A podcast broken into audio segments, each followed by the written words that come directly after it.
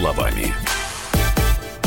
Здравствуйте, вы слушаете радио «Комсомольская правда». Это программа «Простыми словами», как и предупреждали я, Андрей Норкина, один в студии. Юля появится на следующей неделе. Но нам с вами это никак не помешает а, поработать. Сегодня наш гость Дмитрий Абзалов, президент Центра стратегических коммуникаций, человек, который, на мой взгляд, уже вошел в историю политологии тем, что придумал фразу про внешний контур, а потом неустанно ее пропагандировал. Здравствуйте, Дмитрий Габитович. Добрый Но если вы не день. возражаете, не только про внешний контур, mm. сегодня поговорим немножечко и про э, внутренние тоже. Но начнем, конечно, все-таки с э, Украины. Угу. Как вам первые конкретные решения президента Зеленского? Ну, на самом деле они очень много объясняют. А глава администрации является достаточно близким человеком. Там была большая борьба за руководителя Вот об этом можно чуть подробнее? Потому что, насколько я понимаю, господин mm-hmm. Богдан вообще, ну, его нельзя было назначать на эту должность, потому что он попадает под действие закона иллюстрации. А, ну, во-первых, у нас и Порошенко попадает под действие закона иллюстрации. Ну, Порошенко потому что, всё, ну, там считает. половина людей работала как бы у... Кстати говоря, это очень интересная фигура. У него отец был зам главой, зам декана юридического факультета который, кстати, он закончил в свое время. Вот. И он в свое время шел даже в. Э, по разным политическим структурам, политическим партиям. Вот, с Игоря Узарова он, конечно, работал, uh-huh. вот, но до этого он э, работал в Солнце с Ющенко, то есть такой как бы относительно молодой, 76-го, по-моему, года рождения, если не ошибаюсь. Вот, но проблема заключалась в другом. Глава администрации на Украине – это как глава администрации Российской Федерации. Это не как глава администрации в США. Угу. Это очень важная позиция. Он стоит на своде, он устраивает все кадровые вопросы, угу. он устраивает все совещания. Вот это э, встреча с делегацией, которая была с американской. С американцами. Там визы стояли, то есть на непосредственно выступление, вот, и подготовку, в том числе его. Через него проходит все. С учетом того, что Зеленский очень неопытен в международных вопросах, это очень мягко выразился. Мы даже берем, не берем Российскую Федерацию, там хотя бы mm-hmm. там Иран, Сирия или еще что-нибудь такое совсем сложное. В этом вопросе он очень сильно будет зависеть от того, кто его представляет.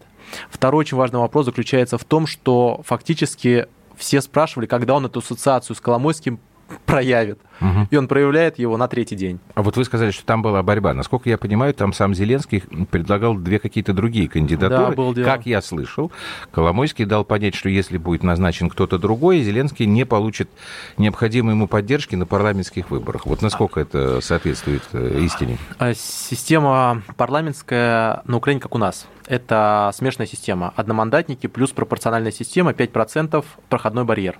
Сейчас по проходному барьеру а, туда проходит четыре партии угу. по факту. Это у нас, а, соответственно, «Слуга народа», а, оппозиционный блок, оппозиционная платформа, их не надо путать. вот. Соответственно, блок Петра Порошенко, Тимошенко. И, возможно, на пороговых значениях Смешко находится. Гриценко уже не проходит за 5 ориентировочно, радикальная партия не проходит, угу. далее и подобное. Вот. Соответственно, в нынешнем формате без одномандатников он больше что не получит. Никак. То есть даже если он получит 40% по пропорциональной системе, украинский парламент 450 мандатов, из них 225 ну, должно быть половина по одномандатной системе, а угу. половина пропорциональной. Но так у, у них округов, округов нету в Донецк, Луганск, ну, Он областях. поэтому в среду попросил Раду рассмотреть он возможность он понижения барьера, внес, а его послали. Он сейчас внес фактически это решение, и его э, послали блок Петра Порошенко, да, соответственно, Народный фронт. Но проблема заключается в другом. Его послали все остальные партии. Почему? Потому что ни оппозиционной платформе, ни, э, соответственно, блок Петра Порошенко невыгодно снижение проходного барьера. Почему? Если вы снижаете проходной барьер до 3%, у вас проходит уже 6-7 партий. Угу. Соответственно, голоса распределяются между ними. А если вы их его оставляете на 5%, то все, кто не прошли, пропорционально распределяются между всеми остальными. Поэтому партии, которые проходят за 5%, не заинтересованы голосовать за 3%. Вторая – мажоритарщики. Мажоритарщики – это люди, которые проходят по мажоритарным округам, их особенность заключается в том, что победитель получает все собственно говоря, там нет вторых мест, как говорится. Вот, это сегмент, через который всегда финансово-промышленные группы проводили своих людей в парламент.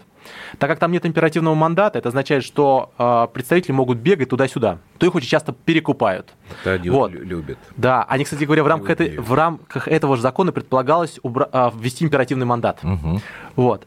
Соответственно, схема примерно заключалась в следующем. Она должна была э, усилить переговорные позиции для как раз партий, которые не проходят, и давали бы очень серьезные переговорные позиции для Зеленского. Если Зеленский получает самостоятельное большинство по пропорциональной системе, при этом мажоритарная должна была уйти, он уже не заинтересован был в Коломойском. Коломойский ему нужен был, чтобы одномандатниками добирать большинство. Так, а что, а что сейчас? Как тогда ситуация? Сейчас схема следующая. Так они развернули процесс, то ему придется договариваться с Коломойским, чтобы забирать одномандатников. В свое время Коломойский проводил одномандатников через блок Петра Порошенко. Сейчас он будет, ну, быть ковчин частично. Вот, а, может, э, некоторых как бы там сывал, например, через Тимошенко, в свое время приват взаимодействовал с ними. Вот. А сейчас э, он будет это делать через слугу народа, вот, и будет добирать примерно как раз необходимое э, э, большинство. Для того, чтобы со- собрать коалицию, 450 мандатов, надо получить 225 плюс. Э, должна быть коалиция. Коалиция либо одна партия. Э, если Зеленский набирает 40% от, ну, считаем так по-простому, это примерно где-то около, даже если он там набирает 50, это 125, не больше 125 мандатов. Вот. Соответственно, ему необходимо а, еще добирать 100 примерно мандатов, угу. чтобы получить свое большинство. Либо кооперироваться с другими партиями, типа Тимошенко и все остальных. Так вот, 90%, 80%, 90%, 90 мандатов, 80 мандатов может дать одномандатники, которые стоят очень дорого, их проводить дороже, вот, и которые могут накидать олигархи, собственно говоря, это Бугаль, ну, так собственно кто, говоря, Коломойский. Тогда, получается, сейчас э, руководит э, соседним государством? Сейчас им вообще никто не руководит в буквальном смысле. Ну, президент есть, как бы, а, например, премьер исполняет исполняющий Не, ну я как бы так... Нет, по факту, на самом деле, Коломойский очень сильно усиливает свои позиции. То есть, угу. поставив Мне главу вот администрации, фактически он выдавил оттуда целый ряд игроков. Типа, например, того же самого Разумкова, который даже замом не стал, ага. если это отметить, а он вообще-то политический блок собирался возглавлять так-то между делом. Вот. Он выдавил оттуда всех, кто связан с 95-м кварталом. Посмотрите, какой сейчас администрация. Это, короче, 95-й квартал, кроме двух позиций. Глава да, администрации там, там и, соответственно... Первый зам СБУ, по-моему, да. тоже из этого 95-го квартала. Я смотрел. Там, там единственное, там, там единственное а, военнослужащий в Министерстве, Министерство обороны это бывший инспектор военный. Все. Угу. Остальное все 95 квартал, кроме главы администрации. Возникает вопрос разумный. Как бы это фактически э, усиливает позиции Коломойского именно на экономической части и очень серьезно подставляет Зеленского. Почему? Ему бы Коломойского не высовывать до парламентских выборов чтобы против него не начали кооперироваться финансово-промышленные группы. Потому что Ахметов тот же самый. Очень тяжело будет воспринимать Еще приход и усиление Коломойского. Коломойский пытался у него активы отжать вообще-то, мариупольские, что отдельная история. Вот, то же самое воспринимать будут другие игроки. Зеленского многие выбрали за то, что он дистанцирован, от а, других олигархических групп. Они играли против Порошенко. Сейчас, если оказывается, что это приход Коломойского, который еще более жесткий товарищ, он там на Мерседесах приезжает с матом. Э, да, это, я думаю, наши вот. слушатели знают, потому что неоднократно видели. Нет, на самом деле он такие. очень жестко ведет переговорный процесс, и проблема в другом. Он придет на те рынки, которые уже поделены. Это нефтепереработка. А скажите мне, пожалуйста, чтобы мы в этом блоке mm-hmm. с Украиной закончили. Вот эта история с претензиями, которые вроде как предъявляют Коломойскому американцы. Ага. Насколько эти Два претензии серьезны? Да. А, и как могут складываться тогда... Меня, меня вообще ситуация очень пугает. Почему-то мне кажется, не то, что я там за Коломойского mm-hmm. переживаю. Мне почему-то кажется, что достаточно скоро все у них там пойдет там в полные вообще вот э, в разные стороны, в разнос. А поскольку я абсолютно согласен с вами, что Игорь Валерьевич Коломойский, дядечка такой с яйцами, как принято говорить. И он не боится он может, да, он может в какой-то момент пойти просто в банк там, угу. не, не взирая там ни на американцев, угу. никого. Вот насколько мой такой пессимистический сценарий вам кажется верным? А, ну, вероятность этого высока. Объясню mm-hmm. почему. На самом деле досрочные выборы – это не очень хорошая идея с технологической точки зрения по двум причинам, еще помимо всего прочего. Первое. А, слишком близкие выборы. Если сейчас Зеленский получит всю полноту власти, например, вот, то это серьезно а, сформирует вокруг него целые оппозиционные блоки, которые будут против него воевать. Полноценный, целенаправленный, боясь усиления Коломойского. А так рычагов нормальных давлений у них не будет в парламенте, вот, то они будут пытаться это делать по-другому. Вот, это будет, соответственно, просто как бы очень силовая составляющая. Поэтому Зеленскому ни в коем случае нельзя этот ресурс самому отдавать.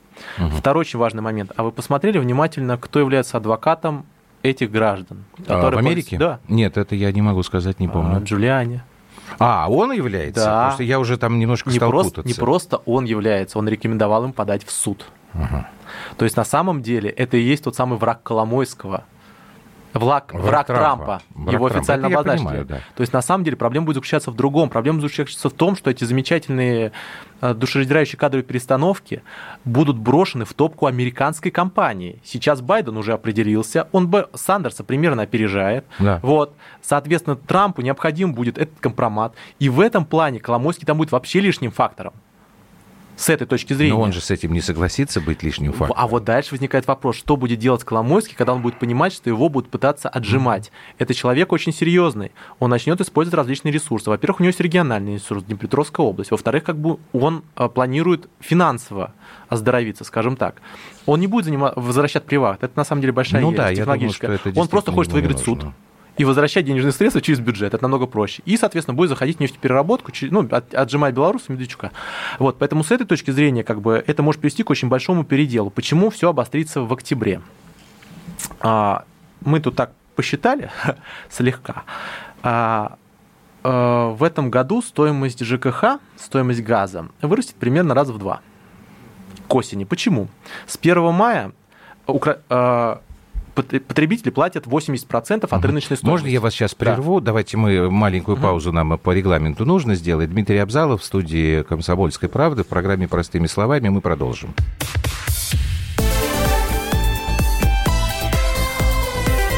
Простыми словами.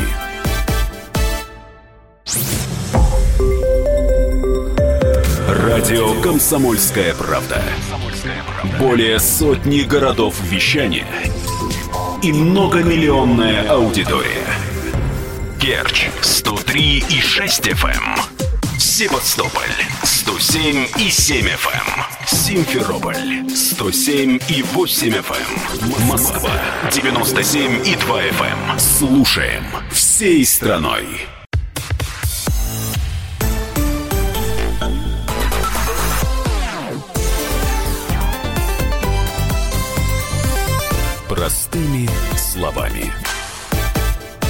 Итак, мы продолжаем разговор. Так, Дмитрий Габич, значит, вы остановились mm-hmm. на а, объяснении, почему обострение может произойти в октябре, и, собственно, начали объяснять, что первое, с чем связано, это, это экономика. ЖКХ. Да. А проблема в следующем заключается. Цена на газ на Укра... в Украине, согласно меморандуму МВФ, привязана к рыночной стоимости для населения. То есть раньше был перекрест субсидирования, теперь она поднимается. Mm-hmm. Раньше она стояла чуть больше 70% от средней рыночной стоимости. Теперь с 1 мая это 80%, с 1 января 2020 года это 100%.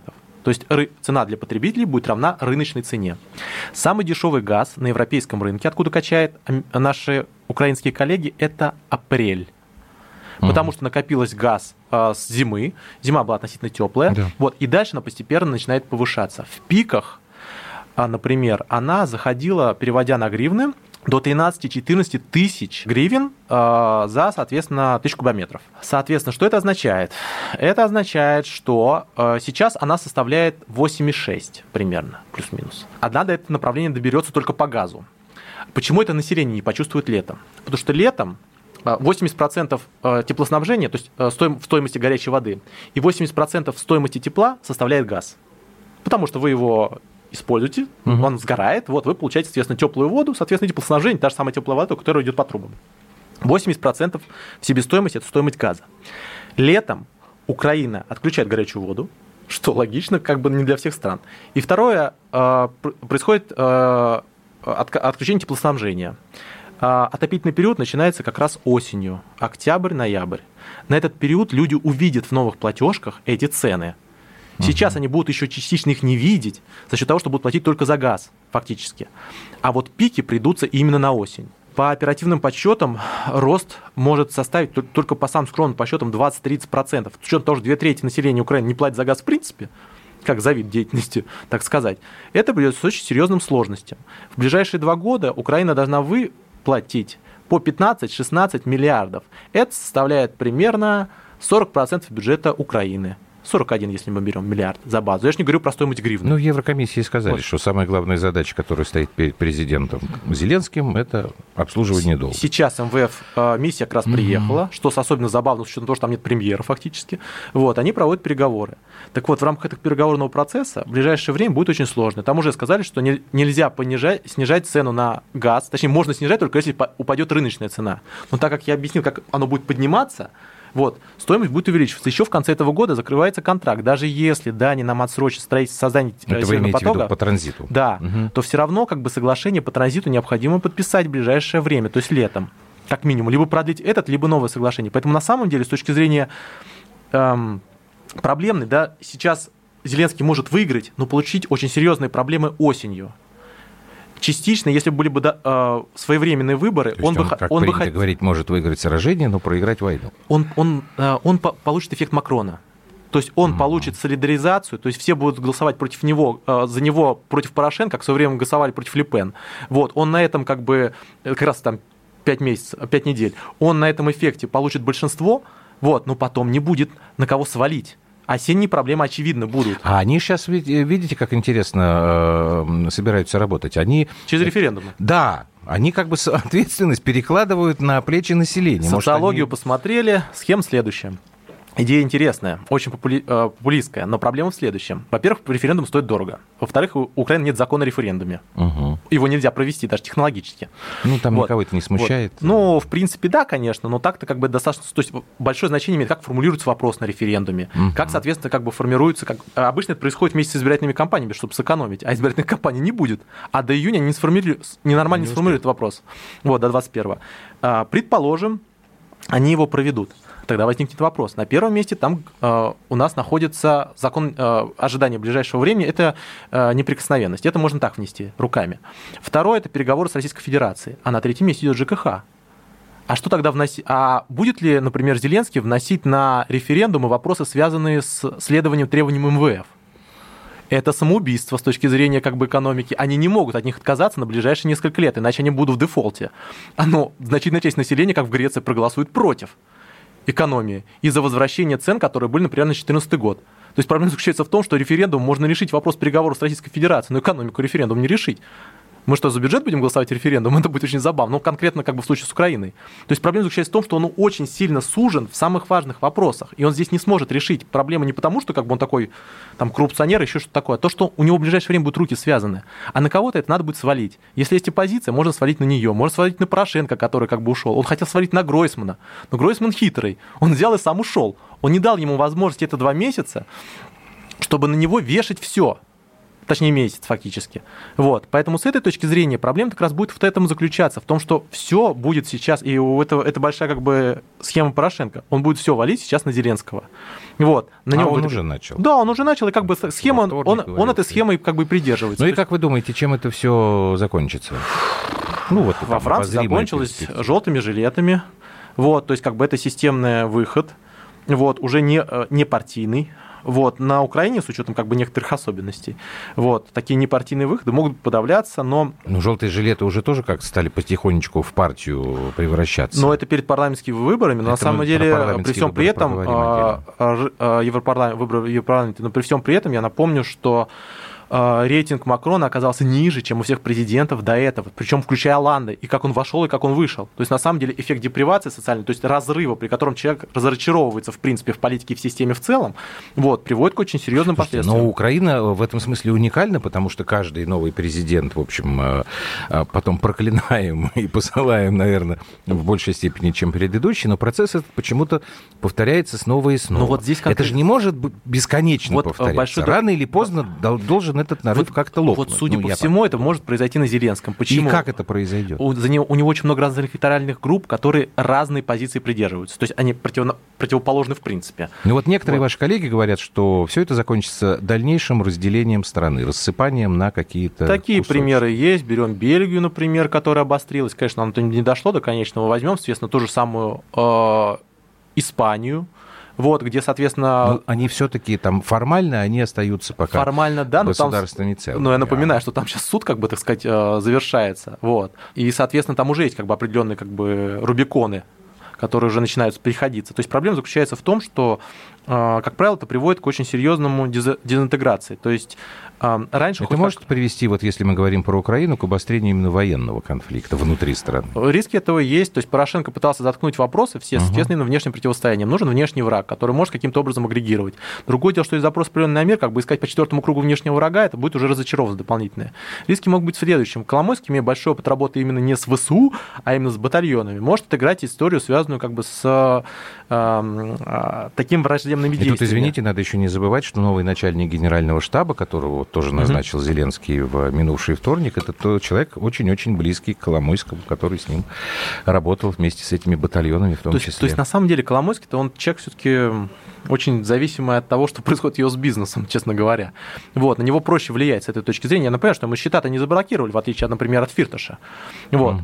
Поэтому с этой точки зрения на него воздействие внешне тоже очень серьезно может оказываться. Но в любом случае, без каких-то решений а, социально-экономического плана, внешнеполитического плана, а, это может привести к очень серьезным сложностям. Вот. И самым рискованным здесь будет именно Коломойский, потому что он будет восприниматься как попытка переиграть тот статус-кво, который сформировался в после Порошенский период, так сказать. То есть, на самом деле, финансово-промышленные группы, они, во-первых, Зеленского поддерживал не только Коломойский, а много разных других игроков. Они целенаправленно забирали ключи от танка, это называется в региональной политике. То есть, когда они не давали возможность административно угу. мобилизовать ресурс. И вот эти все люди будут на региональных уровнях, они сохраняют там региональные, э, э, региональную поддержку, начнут играть против. Например, как вы собираетесь одномандатиков в Мариуполе проводить, если вы не договорились с Ахметовым? Там два основных завода находятся. Он контролирует, значит, часть социалки. То есть, грубо говоря, проблема заключается в следующем, что с этим сложно будет как бы работать непосредственно. Поэтому я думаю, что очень большое значение будет иметь, как еще это все экономика будет воспринимать. Так-то между делом, и риски здесь, в принципе, присутствуют. Вот, поэтому э, надо либо в ЕС быстро вступать, но это невозможно в ближайшее время, э, либо, либо э, Отменить выбор уже нельзя, как известно, указ не имеет обратной силы, даже президент его нормально отменить не может. Вот, поэтому единственный способ, как бы, это какой-то форсировать переговорный процесс, вот, и, и получать какие-то фундаментальные прорывы на двух основных направлениях, которых остались. Переговоры с Москвой – это мир на Донбассе, 75% поддерживает это решение. Прямые переговоры... Ну, России... Слушайте, мы, по-моему, действительно совершенно искренне вот здесь я, мне кажется, там те же комментарии Пескова, мы не очень понимаем, ребят, вы что хотите от нас? Да вопрос в другом. Какие мирные переговоры, о чем, почему, что не, вы нет, хотите? А, 75% населения за Это я понимаю, за 4, я понимаю. квадрат. Это нормальная реакция Проблема схемы, что, что Богдан-то там всем вещал? Он хочет перестраховаться, потому что проблема не в 75, а проблема в 25 остальных. Угу. Вот. Он хочет перестраховаться от радикалов. Активные. Да, он хочет перестраховаться от радикалов, получить мандат от населения, сказать, смотрите, население-то хочет переговоров мирных 75%, вот давайте их и делать. Есть какие-то проблемы, вот к населению. То есть, на самом деле, это попытка как бы отбиться от этой составляющей. Но эта схема очень долгая, во-первых. Во-вторых, решения должны быть, быть сейчас. То есть, если вы хотите, например, обмен всех на всех, то, что вот сейчас уже начинает простраивать Зеленский, то это схема, которая будет работать только в том случае, если вы предложите какие-то мирные инициативы ну, на направление. Вот. Плюс ко всему, а, надо это через военный контур решать. Вот, поэтому с этой точки зрения либо мирное направление, либо сажать Порошенко. Второй вариант. Это, соответственно, кстати, снимание Что тоже, кстати говоря, пока делается попытка чужими руками. Да, потому что, потому что у господина Зеленского есть некоторые обязательства, которые он дал отдельно взятому да, послу. Очень интересно. Страны. Надо нам как-то будет потом бы встретиться, вот взять, потом послушать э, э, стенограмму сегодняшнего разговора и сравнить, что получилось в соответствии с прогнозами вашими, что нет. Так, сейчас мы снова прервемся на новости. Дмитрий Абзалов в программе «Простыми словами».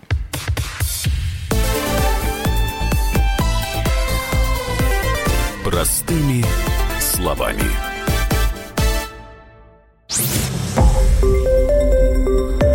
Радио «Комсомольская правда».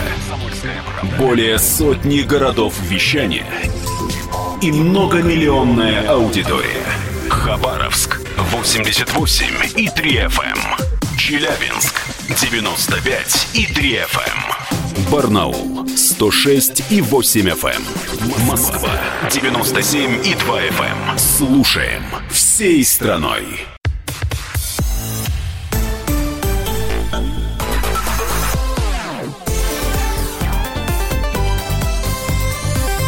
Простыми словами.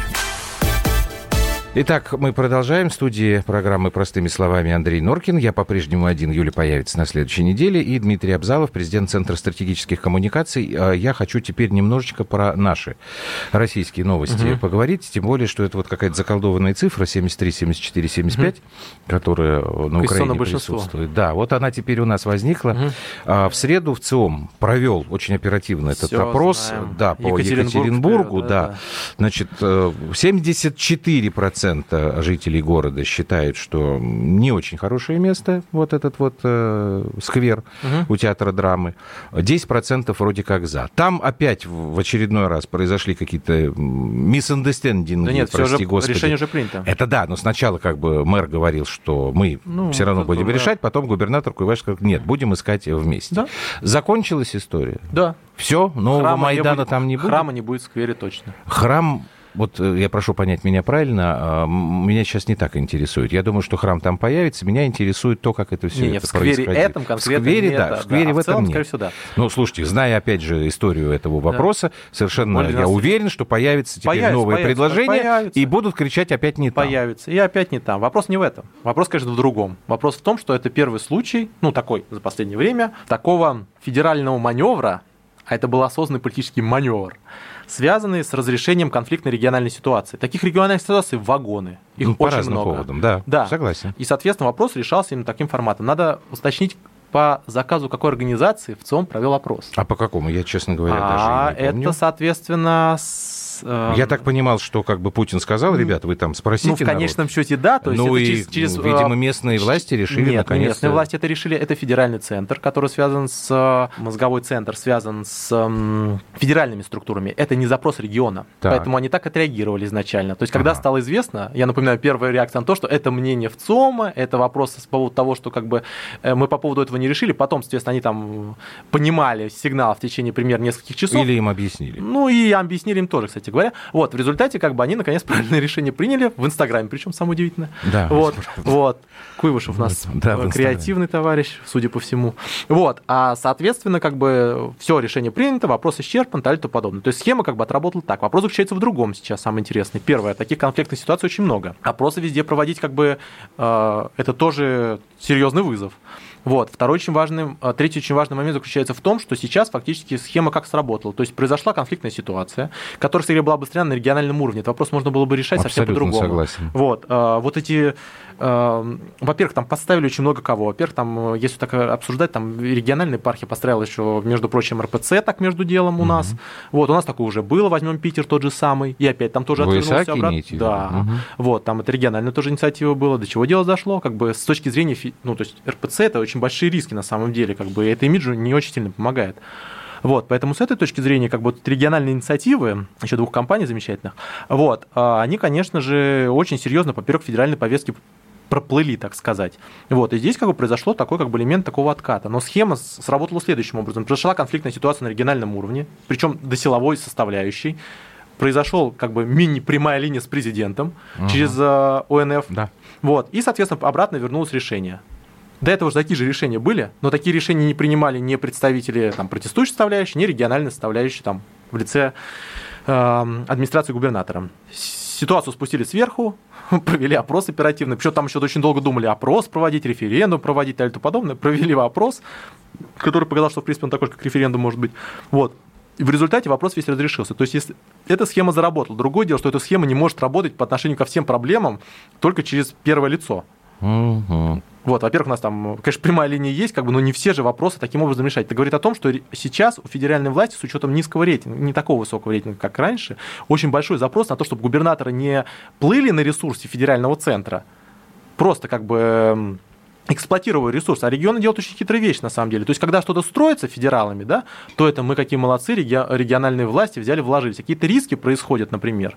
Вот, все кивают на федеральный центр, говорят, что нам это навязали. То есть, на самом деле, это схема... Ну, вы знаете, это, конечно, подлинная позиция, но ее понять можно. Да. Бы. Своя рубашка ближе так к телу. Многие, например, в тех же самых регионах стараются вообще э, не никак не информировать о каких-то таких проблемных ситуациях, потому что они боятся, что им, например, там деньги так не вот, выделят. вот, проблема, что-то такое. вот проблема заключается сейчас в следующем. За счет того, что как бы этот ресурс рейтинга как бы он немножко снизился, uh-huh. то есть это, а, так сказать, резервуар этот, то сейчас от регионов требуют не только, то есть как бы раньше требовали только политику, причем как бы такую монополизацию, потом требуют экономику, стали требовать с новыми технократами, а теперь требуют еще, чтобы была политика все-таки сверху, чтобы они могли публично избираться, отстаивать свои позиции, потому что у нас как бы предыдущий избирательный цикл ну, регионально хорошо. показал... А если говорить про вторую сторону, которую здесь э, этот мини-майданчик угу. такой э, пытался устроить, потому что э, если вдруг кто-то из наших слушателей этого не знал, я напомню, я думаю, что вы знаете, что там во время этих протестных акций были, например, флаги Уральской Народной Республики, угу. которые ну, наверное, годов с 90-х не появлялись так активно. Угу. Я помню, когда господин Россель, у него периодически возникали Не-не, ну региональный мысли. сепаратизм нам известен, как бы ну, там это, да. Шамиль, Вот как вы думаете, если... Э, когда это в следующий раз попытаются попробовать? Вот на самом деле сейчас... Тоже по истории с храмом или будет другой Нет, предлог? таких вагон, на самом деле, э, точек, в которых может происходить протестная составляющая. Они, кстати говоря, на риск, эти риск менеджментом занимаются, в принципе, сверху, так очень очень точечно сформулируем так. Вот. А, но сейчас очень большое значение будет иметь, собственно говоря, субъекты. Есть некоторые случаи, когда субъект может разрулить эту ситуацию. У нас были эти проблемы реновации, у нас были, например, в Москве. Тоже как бы выступали, тоже были, естественно, заявления, так подобное, как бы информационно-политически пытались как-то это э, ре- реализовать. Была мусорная составляющая, Московская область. Было, соответственно... Там не столько Московская уже, сколько сейчас, наверное, Архангельск. Сейчас, да, началось, тоже... начиналось-то все с Московской. Начиналось, да, конечно, С кидания, как бы, угу. с главы субъекта Российской Федерации, который выходил как бы в народ, в которого кидали вещами. Так-то между делом. А многие субъ... главы субъектов Российской Федерации могут выйти в ситуацию, когда в нее реально могут чем-то пустить, типа бутылки. Вот, сомневаюсь. Там некоторые дорогу предлагали закапывать. То есть это люди, которые не готовы к такому процессу. Вот такие истории поднимались. То есть и, и дальше проявляется профессионализм. Либо политический блок правильно отрабатывает, сумеет как бы договариваться с элитами, потому что часто это как бы связано именно с противостоянием внутри, внутренней составляющей. Умеет правильно выстроить эту позицию. Либо а, он получает как бы такой крас, желтый или красной карточки сверху, когда через него начинает решать этот вопрос. То есть на самом деле это формирование уже нормально действующего политического блока. Основная задача которого не просто выигрывать выборы, вот, хотя это теперь тоже очень важно. А задача в том, чтобы обеспечить консолидацию элит, потому что очень часто такого типа конфликт это именно элитарные разрывы региональные. Прежде всего, потому что в большинстве случаев всегда все вопросы можно было обсудить. Но здесь вопрос, который можно было решить заранее. Он 12 лет там находился, он сейчас только да. обострился из-за глупого, бестолкового и неумения правильно работать политического блока конкретно. Вот. И такие... Это чья сейчас э, зона ответственности? Кириенко? Э, у регионами у нас занимается управ... Э, первый зам, зам главы администрации, под ним находится три управления, Госсовет регионалка занимается сейчас, УВП, управление внутренней политики. Но в любом случае, скорее всего, это все-таки это, Сергей Владимирович, потому что с, у него с одной стороны Сергей Владимирович. Политика. А вы говорите, что если политика опять вернулась поверх экономической задачи для регионов, то это, видимо, Ну, вообще, а, Кириенко еще занимается экономикой достаточно ну, интенсивно. Вот, но вопрос надо понимать, что там есть несколько ключей. Во-первых, как бы есть политический блок пирамиды администрации. Вот. С другой стороны, есть, соответственно, правительство. Угу. То есть оттуда как бы идет финансирование, нацпроект, все остальное. То есть многие регионы находятся в сложной ситуации достаточно с этой точки зрения. Поэтому там несколько ключей.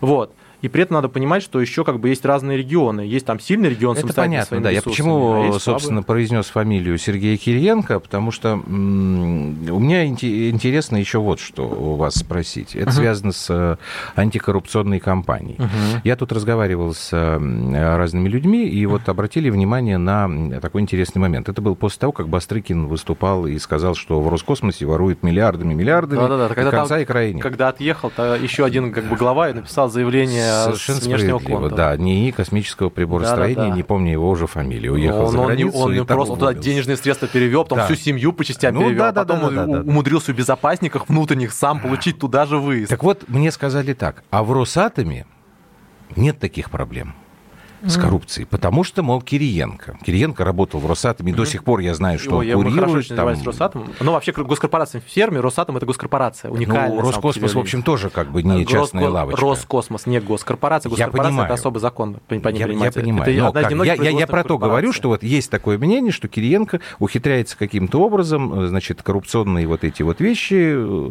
не допускать его подчиненные не воруют. Не знаю. Ну вот давайте возьмем.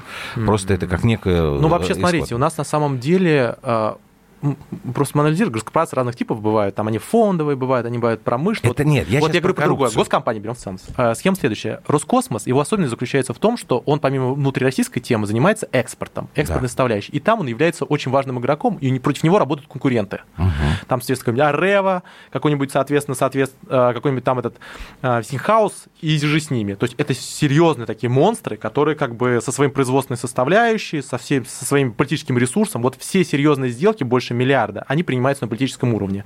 И там идут определенные риски, вот, связанные с тем, что если вовремя не запустится, к тому же это атомная отрасль, это МАГАТЭ, это все вопросы, угу. там, связанные с обеспечение материалов, всем остальном. Вот госкорпорации, которые завязаны на внешний контур и которым реально приходится конкурировать серьезно с другими игроками, им приходится быть эффективными, ага. иначе они просто упадут.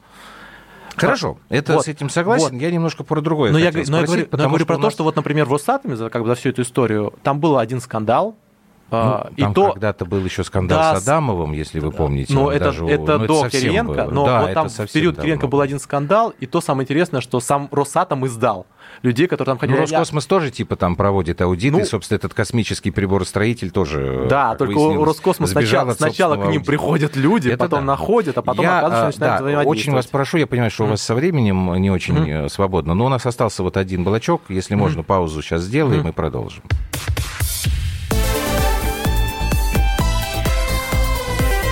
Простыми словами.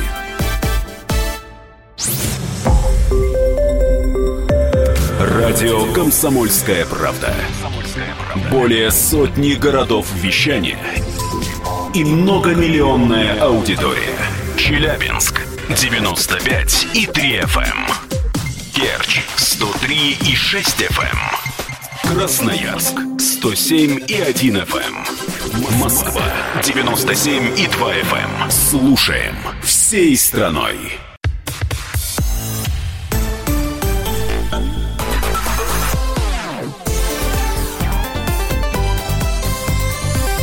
Простыми словами.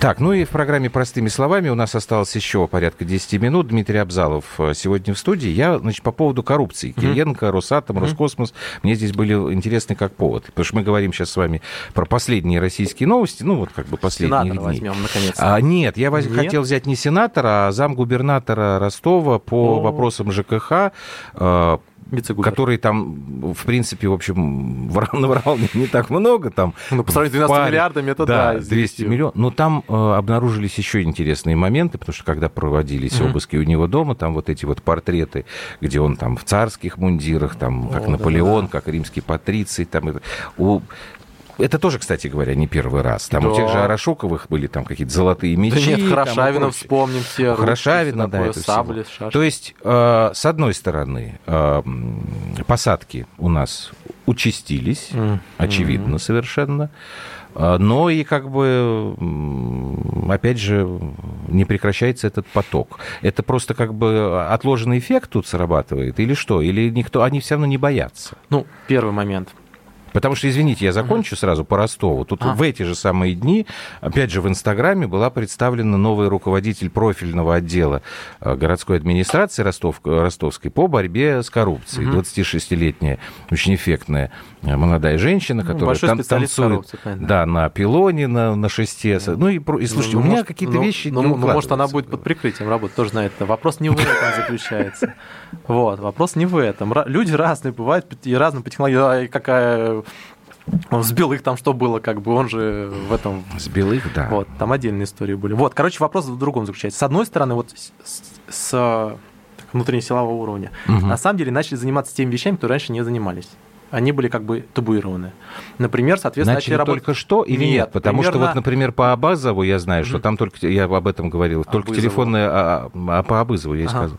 Два года шла телефонная прослушка. То есть это давным-давно Не, раскрыли, не, не, я по рассматривали. Абызову. Во-первых, первое, начали трогать э, кланы, чего раньше не А Вы было. имеете в виду национальные? Да, национальные Так. кланы. Вот. Дагестан. Дагестан, сенаторы, отец Мгм. и сын. и Отец там важнее, а точнее отец его племянник, если совсем разобраться. Ну да, там То э, есть- Рауф, он как бы такая Да-да-да. вершина Он айсберга. политическая да. был блоком, Мгм. соответственно. То есть на самом деле начались э, работы именно с этим сегментом. А там у нас очень большие сложности, связанные с занятостью, со всем остальным, серым потреблением газа и все остальное.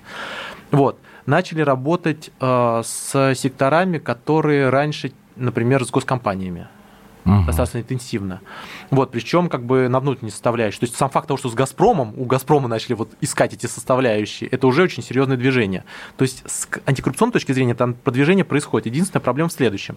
То есть как бы есть такой спецотряд ФСБ, который занимается всеми этими расследованиями. Да, Потому Мгм. что региональных расследовать очень сложно. Ну, под губернатором все Ну, лежит, что там э, будет понятно, да, это Вот. такая А, Но вопрос специфика. заключается в том, что нам необходимо как-то системно это двигать как-то, продвигать. Вот, а, и как-то с вот этим как бы системно а, работать. Потому что схема следующая. У нас а, вся антикоррупционная кампания во многом, то есть вот ее пиковая часть началась именно с вице-губеров. У нас сейчас вице-губеров, например, политических, столько в отношении них судебных действий находится. Вот, там даже считали пример, там больше 20. Вот, то есть на самом деле там есть как бы эти проблемы, связанные как раз с эффективностью. Это как бы еще отголоски прошлого, то есть он заключается в том, что человеку дали объект, угу. он там с него кормится, условно говоря. Вот. А вопрос в том, чтобы как бы эффективно что-то еще двигать, вот это как бы вопрос уже там стоит в 50-148 раз. Сейчас требования основные по экономике и по политике. То есть на самом деле как бы вот, э, вот здесь эффективность должна появляться. Э, у нас были очень много историй, когда там губернаторы приходили, вот берем а, прошлого губернатора Самарской области. Взял, пришел, свои компании поставил в Чувашии просто на активы, казалось бы. Это при том, что как бы у них там официальный госзаказ самарский должен быть, так как-то между делом. Вот таких историй очень много. То есть истории, связанных с тем, что никто не воспринимает губернатора как губернатора, то есть как человека без экономического интереса, сформулируем так. Угу. Это как такой как вариант Порошенко в региональном развороте. То есть как бы он пришел со своим ресурсом и начинает дальше как бы этот ресурс реализовывать. Вот проблема заключается в том, что когда у нас начнет формироваться профессиональный этот блок, и при этом желательно, чтобы этот профессиональный блок не был как бы, так сказать, эм, не, ему не было бы свойственно еще какой-нибудь эм, а, желание из кого, отколоться. Из кого его формировать-то этот? Вот этот вопрос сразу очень интересный. И по последним назначениям у нас вообще есть всего там, условно говоря, три таких больших резервуара, с которых можно черпать. Первое – это чиновники федерального уровня. То есть вот зам какого-то министра куда-то там сажается, считается, что он не так сильно связан, как бы, сможет там выбивать деньги через федеральный центр. У нас таких целый ряд назначен, там какой-нибудь Бурятия есть, такая и так угу. подобное. Второе – это представители госкомпаний. Вот, э, вот вы государственным компаниям порули, госкомпании, например, финансовая организация, возьмем то же самое Липецкую область, например, который э, Среднерусский банк, э, соответственно, Сбера. Вот, или, например, там э, целый ряд других э, историй. Вот вы как бы умеете купи, э, рулить крупными компаниями, вот теперь покажите то же самое как бы на регионе. Либо третий вариант у нас называется «а давайте потиражируем». Есть успешный регион, типа, например, э, положим, э, та же самая... Э, а, Тула какая-нибудь? Нет, ту, нет. А, например, а, Москва. Московская так. область. Ну, вот, например, а, из а, Калужской области. Вот вы там ага. работаете с этим кластером, как бы все приводят в пример, как бы за инвестором. Вот мы от вас забираем человека, сажаем его на отдельно взятый регион, повтори нам Калугу. А, то есть не, не пересаживают да. губернатора, а просто Или от него... Шетникова, которого вывели в Пермский край. Да, то есть как бы покажите как бы эффективность. И вот так вот как бы от, отовсюду как бы отбираются. Вот. А если все это не сработало, есть силовой блок четвертый. То есть он либо временный, либо еще как бы угу. на что-то. Вот, то есть как бы вот у нас пока что такие направления есть. Идеально, конечно же, бы взять и выращивать их, например, на эм, муниципальном так сказать, уровне, потом как бы там путем ротации или на профессиональном уровне каким-то образом формировать. Но что у нас такая за специализация должна быть губернатора? Вот, то есть проблема-то в этом очень сильно стоит. То есть как бы на самом деле, с одной стороны, э, это человек, с другой стороны, это команды. То есть проблема заключается в том, что очень часто проваливаются не они. Но человек может быть как бы очень авторитетным, замечательным, тоже эффект Зеленского, между прочим. Но вопрос команды кто политический блок возглавляет, кто возглавляет экономический блок, как они реально умеют работать. Они умеют за инвесторами бегать?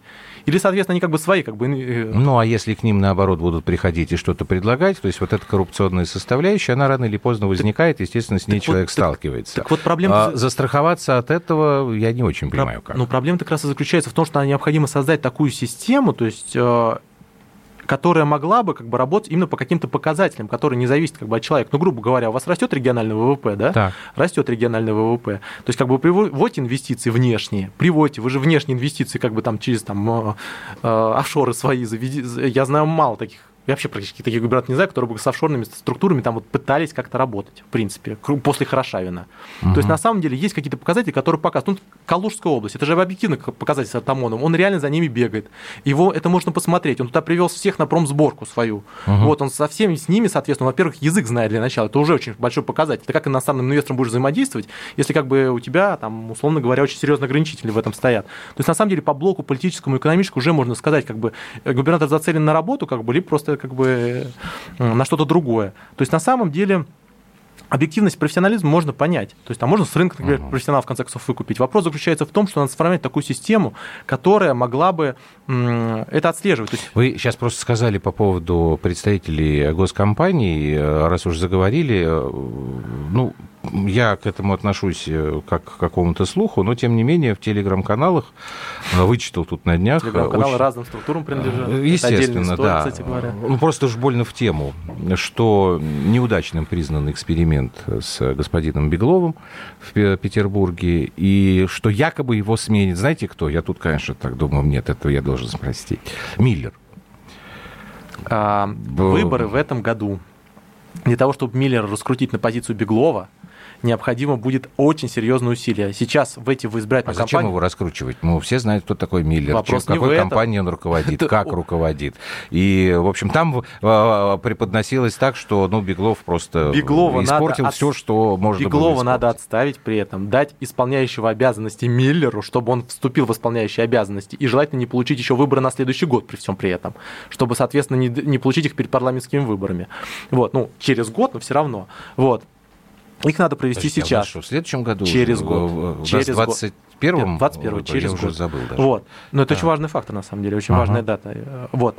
А, второй момент. Это самая рискованная сейчас территория, которая будет в этой региональную кампанию. Это именно Моск... это Московская Мосгордума, но это не так интересно, там уже все. Мгм. Вот. А самая главная региональная проблема э, относительно разряженного сезона – это Питер. Почему? Потому что э, Питер большая агломерация, целый ряд внутренних проблем, э, связанных, соответственно, и с Исаакием, и с э, выходами. Плюс ко всему очень большое наследие Полтавченко, важный регион в целом на самом деле, и невысокий рейтинг Беглова, в принципе. То сейчас все ресурсы региональные, ну, соответствующее управление, брошены на Питер. Питер важен, очень важен. Э, Другой вопрос заключается в том, что насколько это эффективно можно будет реализовать, честно говоря. Вот, потому что там инициативы, которые предлагались, то есть там нас уже столько всего предлагал, Да. что это сложно очень купировать. Вот проблема в этом. Это первый момент. Второй момент, там как бы очень большой, очень сложный бэкграунд, и даже если будет избирательная кампания, даже если удастся там договориться с партнером, ну, как бы на комфортные условия, ну, то есть оппоненты сильно выдвигаться не будут, все равно проблема еще заключается в том, что что будет после этого непосредственно в регионе. Ну, в общем, будет нам о чем поговорить. да, это абсолютно точно. Спасибо вам большое. Дмитрий Абзалов, президент Центра стратегических коммуникаций, программы «Простыми словами». А Я Андрей Норкин. Все, до понедельника. Всего хорошего вам, дорогие друзья. Спасибо за то, что слушали.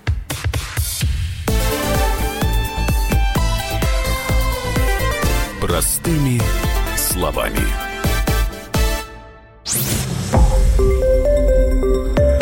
Радио «Комсомольская правда». Более сотни городов вещания и многомиллионная аудитория. Хабаровск 88 и 3 FM. Тюмень 99 и 6 FM. Кемерово 89 и 8 FM. Москва 97 и 2 FM. Слушаем всей страной.